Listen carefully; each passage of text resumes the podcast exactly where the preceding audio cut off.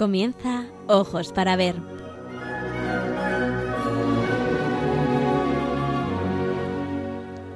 Hoy dirigido por María Ángeles Sobrino.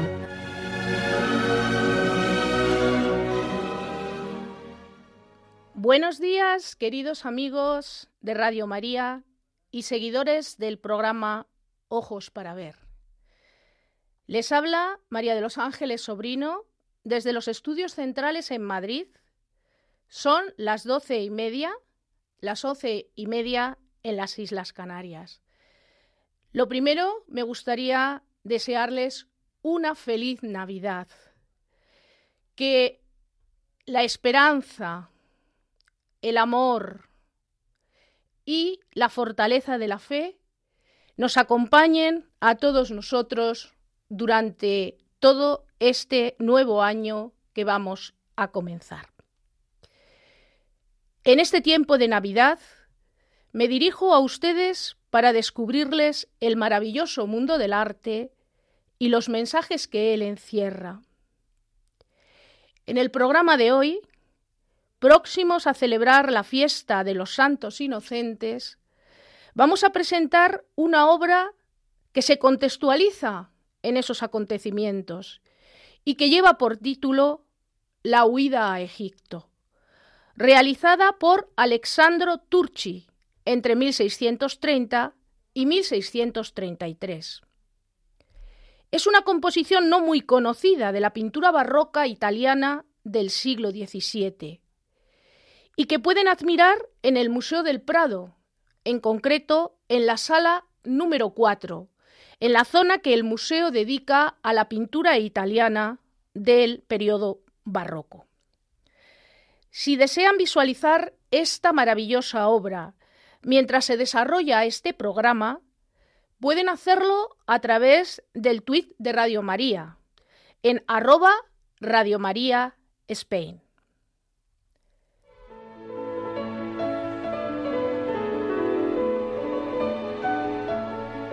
La palabra. El Evangelio de San Mateo es el único de los cuatro evangelios canónicos que menciona este acontecimiento de la matanza de los inocentes y de la huida a Egipto. Lo sitúa, la matanza de los inocentes, después de la huida a Egipto. En su capítulo 2 dice lo siguiente. Cuando se marcharon, entiéndase los sabios de Oriente, el ángel del Señor se apareció en sueños a José y le dijo, Levántate, toma al niño y a su madre, huye a Egipto y quédate allí hasta que yo te avise. Porque Herodes va a buscar al niño para matarlo. José se levantó, tomó al niño y a su madre de noche y partió hacia Egipto, donde permaneció hasta la muerte de Herodes. Así se cumplió lo que había anunciado el Señor por el profeta. De Egipto llamé a mi hijo.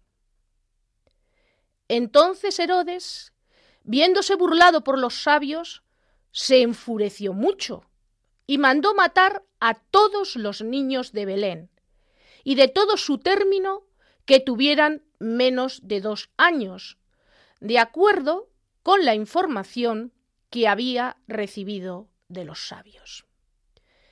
Como ven, el texto es un texto muy breve, pero cargado de contenido. Para interiorizar lo que acabamos de leer, reflexionarlo y meditarlo, vamos a escuchar un villancico.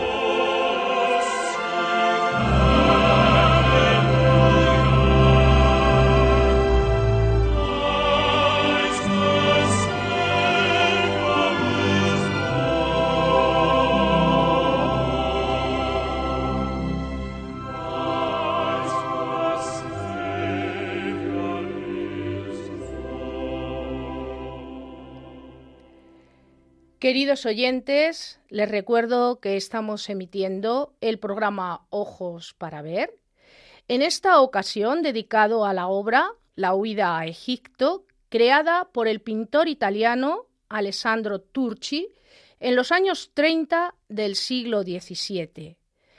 Se trata de una composición que pueden contemplar y admirar en el Museo del Prado, en Madrid. El relato de San Mateo que acabamos de escuchar fue completado y ampliado a lo largo de la tradición por los evangelios apócrifos, la leyenda dorada de Jacopo de la Vorágine del siglo XIII y el teatro religioso de los misterios. ¿Por qué? Pues porque hemos dicho que el texto bíblico es un texto muy breve, muy escueto, esencial, para el misterio. Pero, claro, como humanos que somos, nos gusta conocer detalles. Vamos a hablar de la importancia de los detalles al hablar de la obra de Turchi. Vamos a ver cómo muchos de esos detalles desaparecen ya en la obra de, de Turchi. Pero ahora vamos a hablar de el personaje.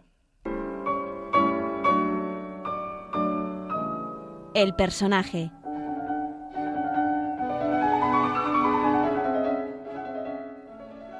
En esta escena del ciclo de la infancia de Jesús, el protagonista indiscutible es José, el padre terrenal de Jesús.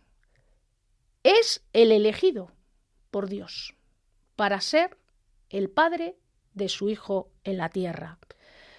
De él no se dice prácticamente nada en los evangelios. Y es más, él, José, no dice ni una sola palabra en los textos. De él solo se dice que era un hombre justo. Entender hombre justo en el contexto del siglo I es entender que estamos ante un hombre no solo que da a cada uno lo que le corresponde, sino que además también es un hombre comprometido, obediente, y confiado en Dios. Por esta razón, el Padre Eterno lo elige para que colabore en la misión que tienen María y Jesús, esa misión salvífica. Por eso decimos que es el gran protagonista de esta historia. José, como hemos visto en el texto, obediente a Dios, y apremiado por el ángel ante la gravedad de la situación, y sin pensarlo, emprende el viaje del exilio sin apenas nada material y con la incertidumbre de qué harán cuando lleguen a Egipto, cómo vivirán, de qué vivirán, dónde vivirán. Pero eso no le importó, porque tenía el tesoro más grande. Y él lo sabía. El Señor se lo había revelado. De modo que el amor con mayúsculas y el servicio con mayúsculas le llevaron a cumplir la voluntad de Dios. Así, la Sagrada Familia, como tantos hermanos nuestros en la actualidad, por la soberbia de un hombre, en el caso de Jesús, por la soberbia de Herodes, que se creía más poderoso que el propio Dios, se vio empujada a una situación extrema.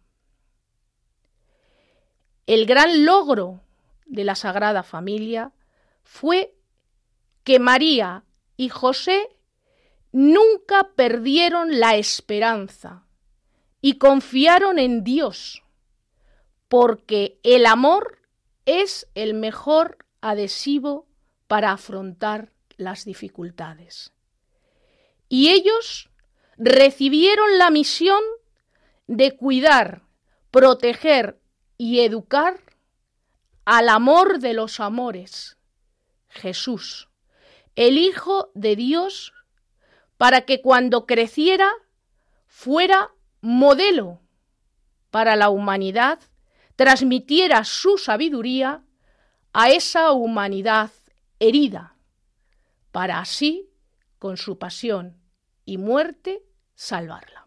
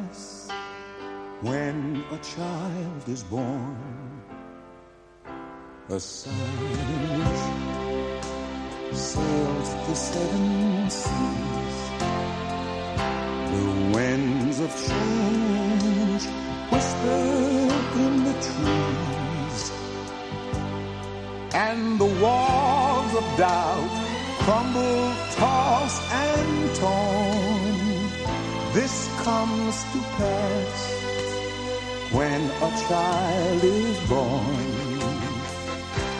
the rosy hue settles all around. You've got to feel your own solid ground. For a spell or two, no one This comes to pass when a child is born. And all of this happens because the world is waiting. Waiting for one child. Black, white, yellow, no one knows. But one child who will grow up and turn tears to laughter, hate to love, war to peace, and everyone to everyone's neighbor. And misery and suffering will be words to be forgotten forever. It's all a dream, an illusion now. It must come true sometime soon, somehow. All across the land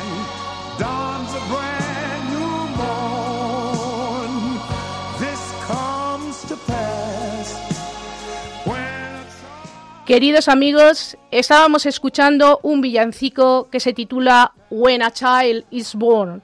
Habla de esperanza, de un niño que estamos esperando. Negro, blanco, amarillo, nadie lo sabe, pero es un niño que crecerá y convertirá las lágrimas en risas, el odio en amor, la guerra en paz y todos nos amaremos como hermanos. Les recuerdo que emitimos el programa Ojos para Ver. Estamos analizando una obra maravillosa, una obra poco conocida, de un pintor llamado Alessandro Turci y que lleva por título La huida a Egipto. La obra.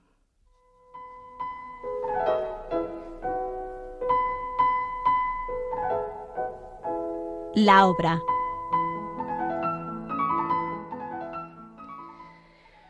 Bien, amigos, la obra. La obra es una composición monumental. Es una obra maravillosa que, bueno, pues eh, llama mucho la atención a la gente cuando visita el Museo del Prado. Además está situada en la sala número 4 del Museo del Prado, de manera que capta nuestra atención. La sala número 4 se encuentra, según se entra en el museo por la puerta de Goya, alta, subiendo la escalinata exterior, a la izquierda. Y uno mira a la izquierda y de repente nos atrapa esta maravillosa composición, pintada al óleo sobre lienzo y que tiene unas medidas de 284 por 200 centímetros.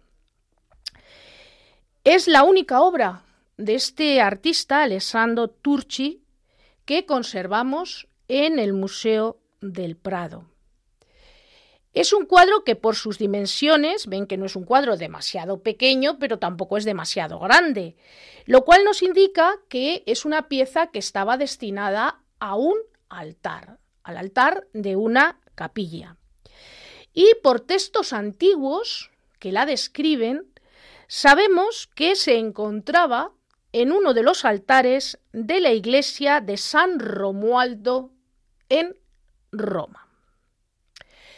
Vamos a situarnos en la Roma del siglo XVII. La obra, les recuerdo, se pinta entre 1630 y 1633. Roma en estos momentos, en el siglo XVII, es un hervidero cultural y artístico.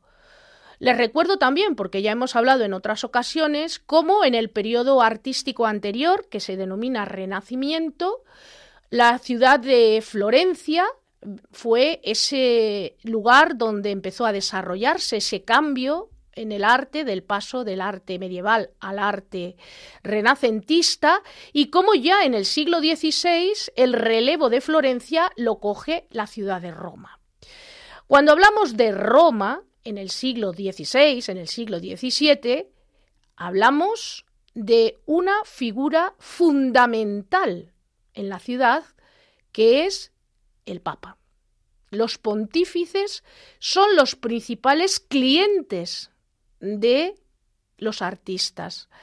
El Papa era un hombre que tenía mucho poder en este periodo.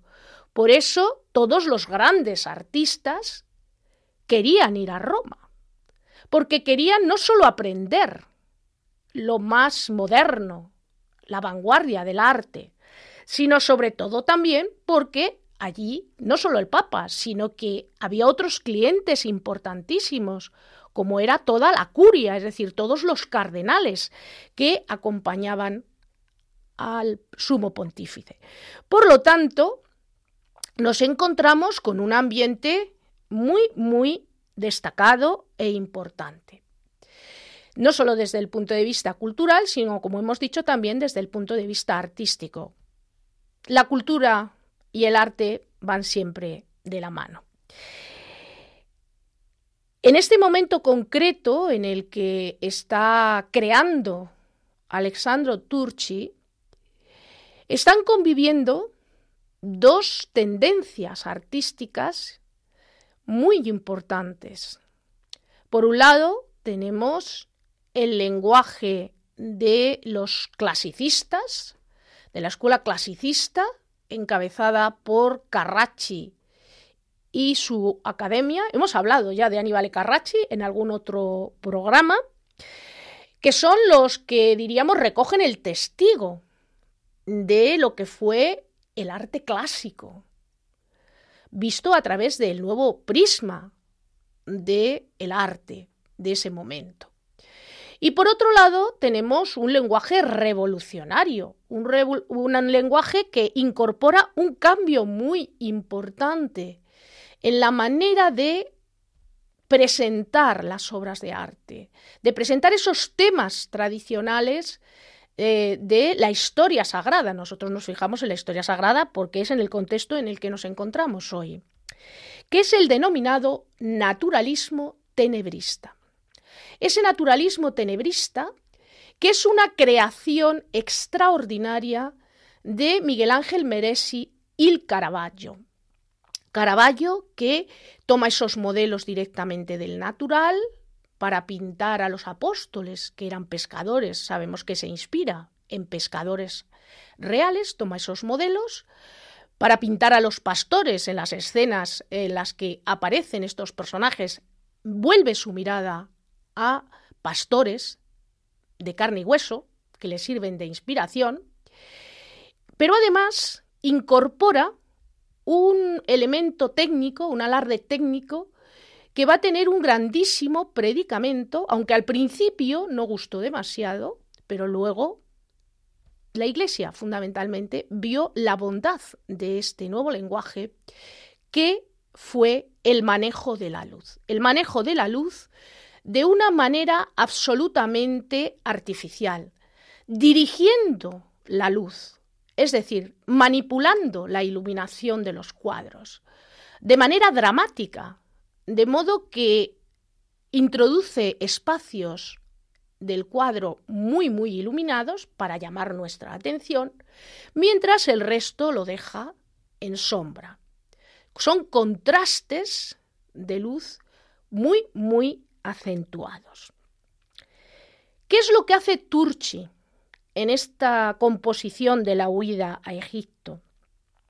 Turchi recoge todas esas influencias, las bondades del clasicismo, las bondades de el naturalismo tenebrista y crea un estilo absolutamente propio, que tiene bastante éxito, tiene mucho éxito, porque les diré que este cuadro llega al Museo del Prado a instancias del el rey Carlos IV. Cuando él está en Roma, exiliado, en 1810 compra este cuadro, que le impacta, que le llama poderosamente la atención. Tienen que contextualizar este exilio de Carlos IV en Roma precisamente en el contexto de la guerra napoleónica, de la guerra de la independencia en España. Y él, que era un gran coleccionista como su padre, el rey Carlos III, pues ve la oportunidad de adquirir esta obra. Él ya conocía el arte de este pintor, porque si bien es cierto que nosotros en el Prado no tenemos obra de este artista, nada más que esta pieza, no es menos cierto que en las colecciones reales sí que había obras de este pintor. En concreto, toda una serie de escenas de la vida de María que decoraron el oratorio de la reina Isabel de Borbón, la primera esposa del rey Felipe IV, y nada más y nada menos que con esta obra, acompañando a esta obra y para completar todo ese conjunto, Velázquez, el gran Velázquez, pinta el cuadro de la coronación de la Virgen que sí que tenemos en el Museo del Prado. Por lo tanto, este artista no es un desconocido para los reyes españoles. Es un artista apreciado en su momento. Esos cuadros que yo les menciono que estuvieron en el oratorio de la reina Isabel de Borbón en el Alcázar de Madrid, que era el Palacio de los Reyes en Madrid, esas obras llegaron a través de el embajador español en Roma.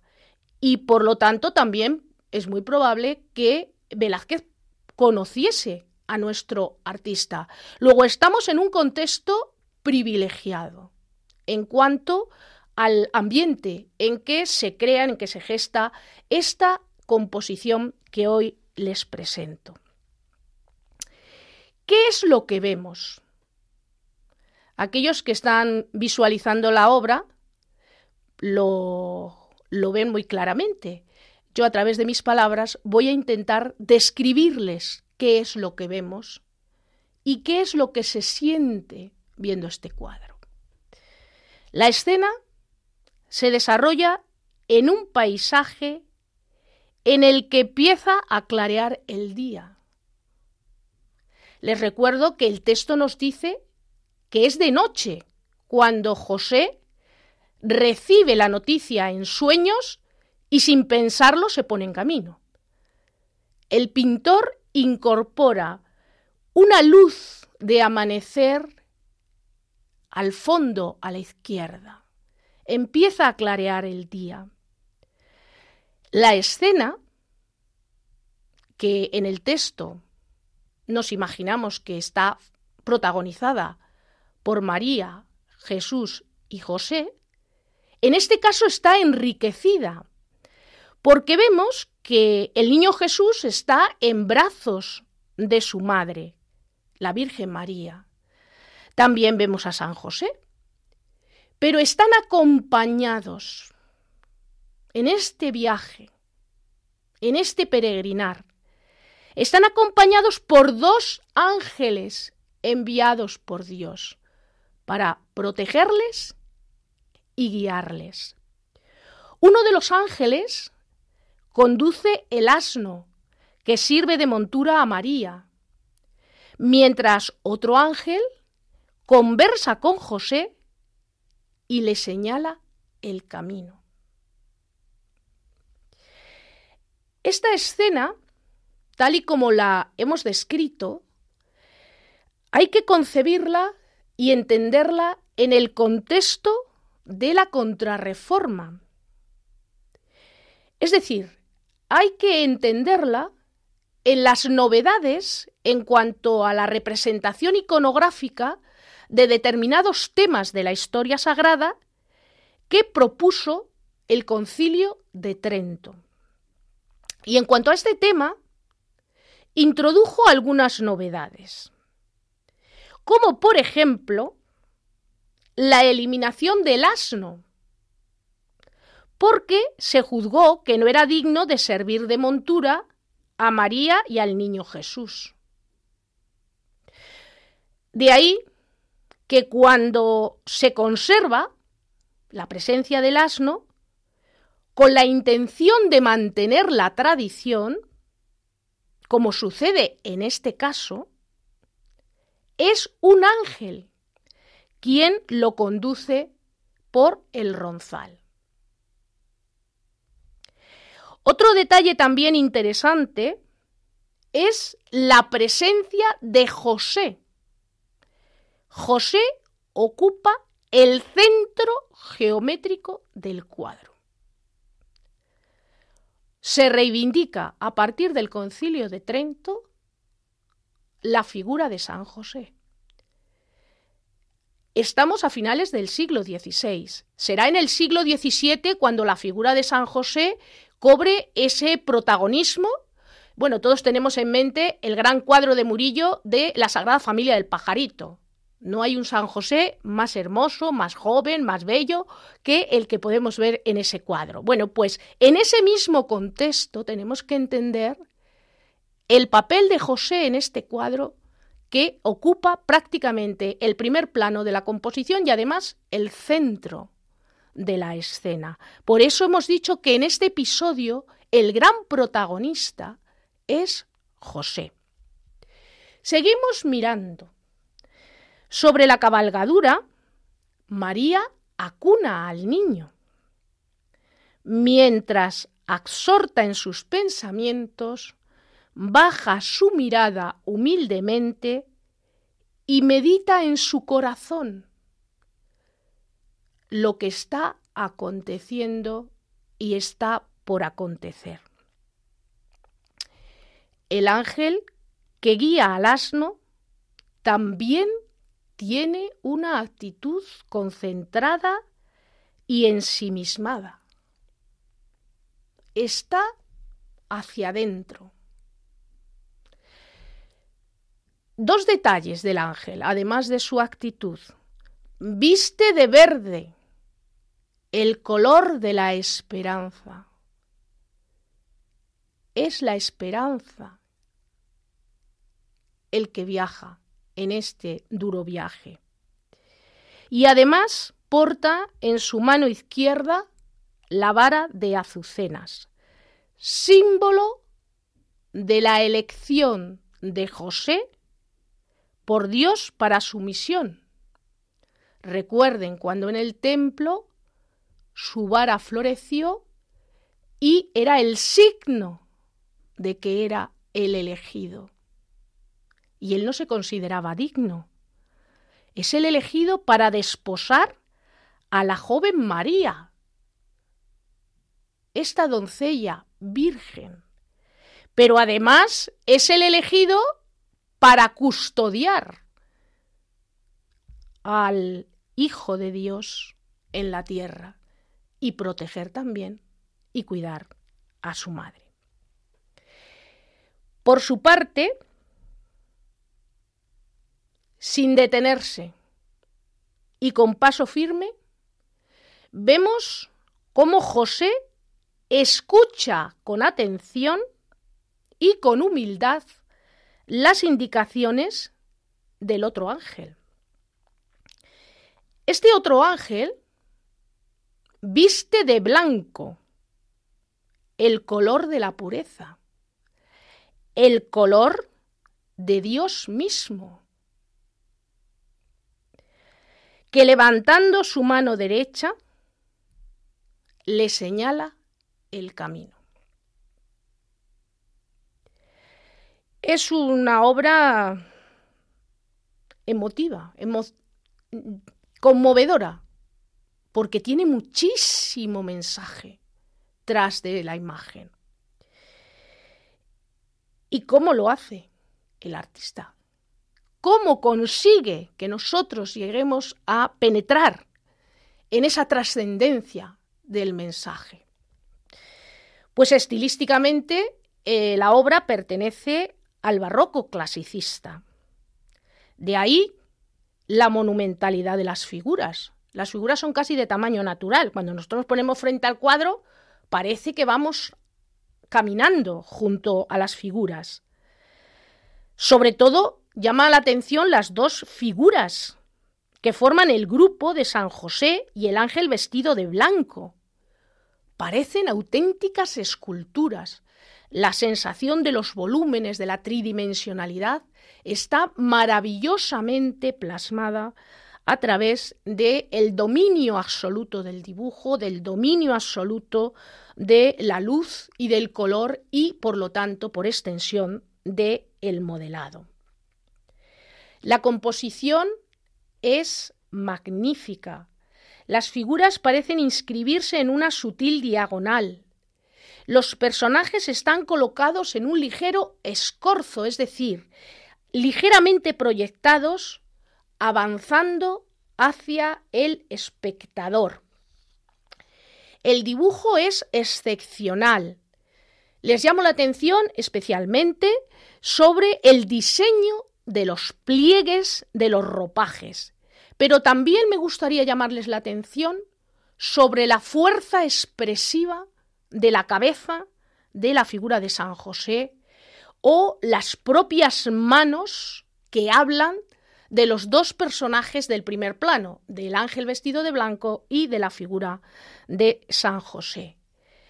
El colorido combina a la perfección los tonos fríos, azules, verdes, con los tonos cálidos y terrosos, que denota su conocimiento de la escuela veneciana.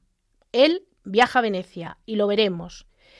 Y en cuanto al tratamiento de la luz, demuestra su conocimiento del claroscuro, les recuerdo la utilización de esos fuertes contrastes entre espacios iluminados y espacios en sombra que atenúa y que, y que de manera que difumina los perfiles.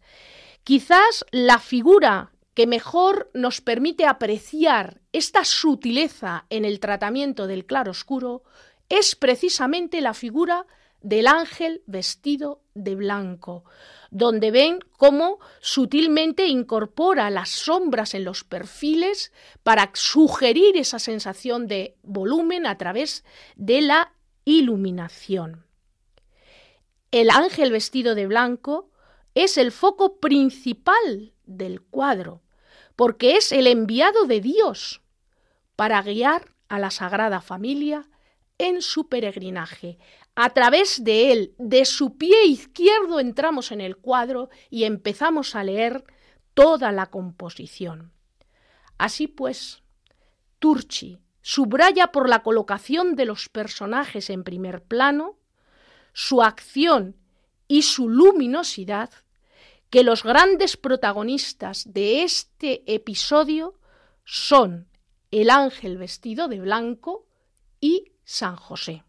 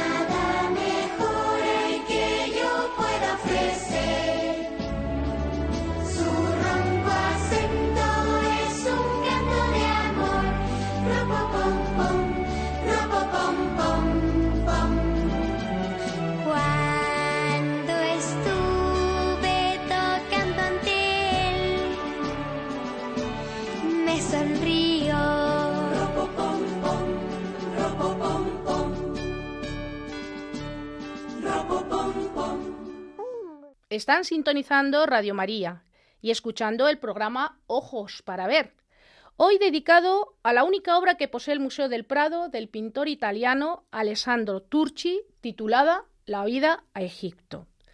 Hasta el momento hemos recordado el texto de San Mateo, que sirve de inspiración a este tema, al pintor. También hemos hablado brevemente de la figura de San José como modelo de hombre justo y custodio del amor de los amores. Hemos descrito la obra y la hemos contextualizado en el espacio y en el tiempo. A continuación, vamos a hablar de la vida del pintor. La vida del pintor.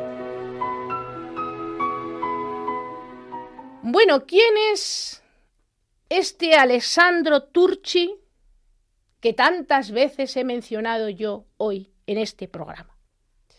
Bien, pues Alessandro Turci nació en Verona en 1578.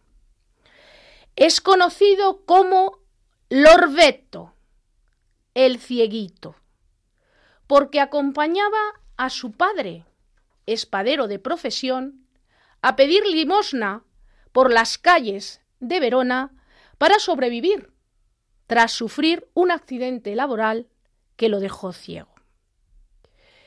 En 1597 comenzó su aprendizaje artístico en el taller de Felici Brusasorsi. Y en 1605, cuando su maestro murió, junto con otro compañero, tuvo que finalizar algunas de las obras que su maestro había dejado inacabadas. En 1609 se trasladó a Venecia, donde descubrió la luz y el color tan importantes para la escuela veneciana, lo que, como hemos mencionado al describir la obra, explicaría ese rico colorido que introduce en esta composición de la huida a Egipto y su capacidad para combinar esos tonos fríos y cálidos que le atraerían de los grandes maestros de la escuela veneciana, Tiziano, Tintoretto, Veronés, e incluso la propia luz de la ciudad de las lagunas.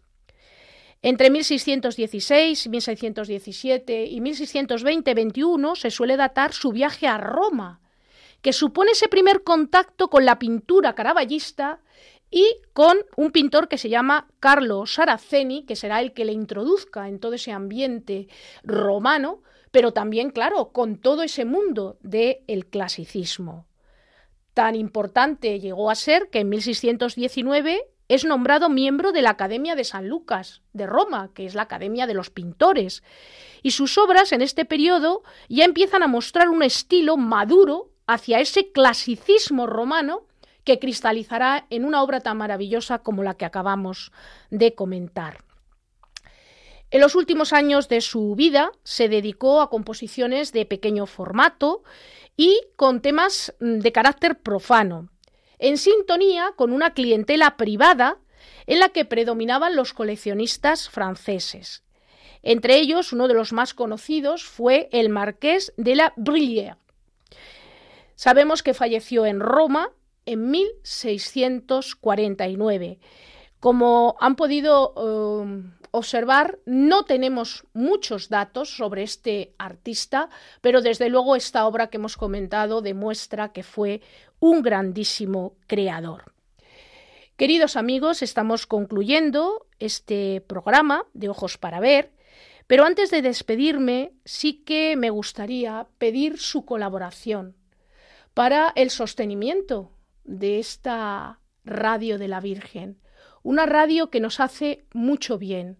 Hay testimonios realmente increíbles de lo que hace la radio de la Virgen en la vida de las personas.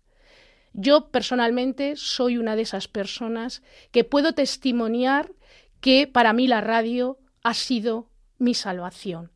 Por lo tanto, pido por favor que en la medida de lo posible, para seguir eh, manteniendo la radio, para que la radio pueda seguir acompañándonos, pueda seguir con esta labor extraordinaria, pido su donativo en esta campaña de Navidad. Muchas gracias.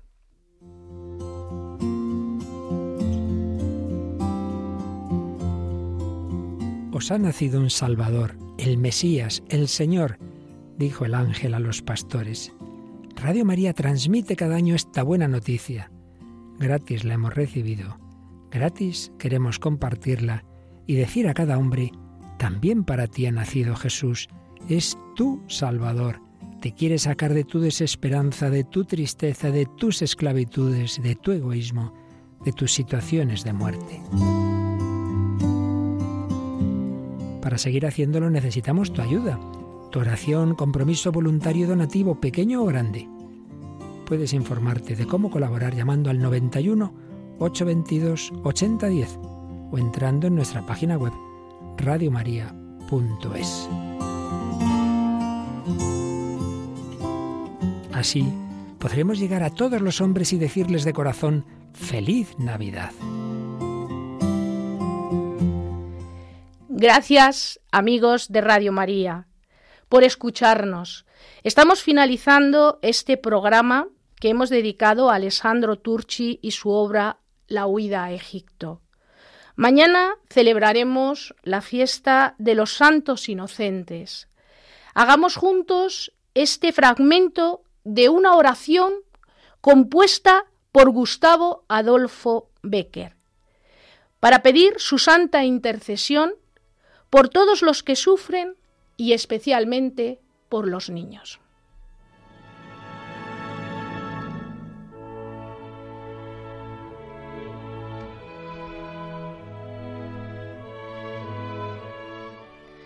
Patriarcas que fuisteis la semilla del árbol de la fe en siglos remotos, al vencedor divino de la muerte, rogad por nosotros. Profetas que regasteis inspirados del porvenir el velo misterioso, al que sacó la luz de las tinieblas, rogad por nosotros. Almas cándidas, santos inocentes que aumentasteis de los ángeles el coro, al que llamó a los niños a su lado, rogad por nosotros. apóstoles, que echasteis en el mundo de la Iglesia el cimiento poderoso, al que es de la verdad depositario, rogad por nosotros. Mártires, que ganasteis vuestra palma en la arena del circo en sangre roja, al que os dio fortaleza en los combates, rogad por nosotros.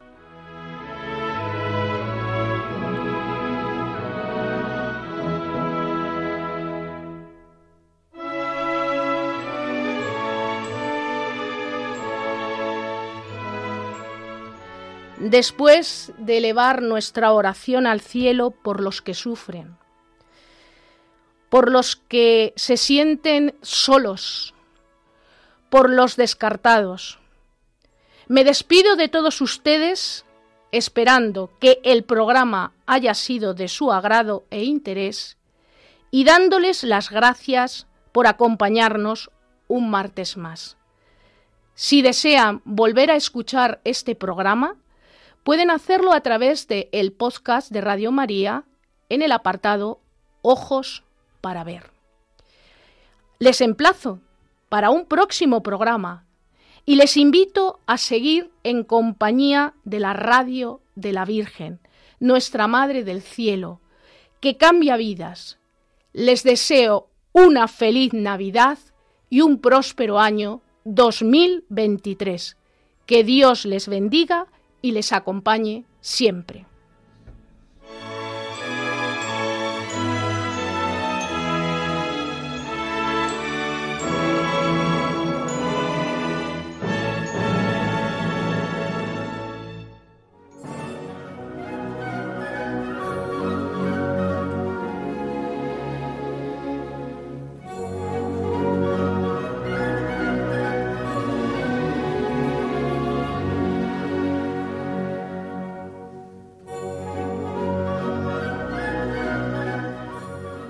Hasta aquí, queridos oyentes, ojos para ver. Hoy con la dirección de María Ángeles Sobrino.